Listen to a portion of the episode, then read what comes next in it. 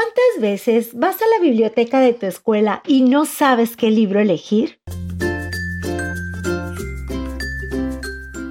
Por eso mejor escucha las reseñas literarias de niños para niños y encuentra tu próxima aventura.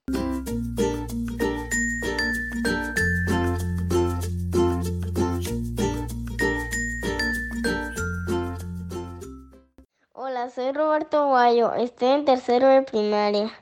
Hoy les contaré un cuento de los tres cerditos.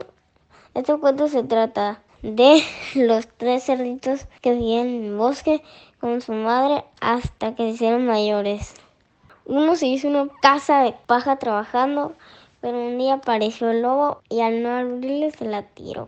El segundo cerdito la hizo en madera y cuando la hubo terminado apareció su hermano y se metieron en la casa, pero lobo también la derrumbó. El tercer cerdito le hizo ladrillos y se refugiaron todos.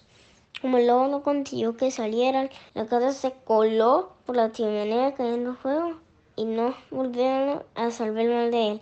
Es un cuento muy divertido y fácil de leer.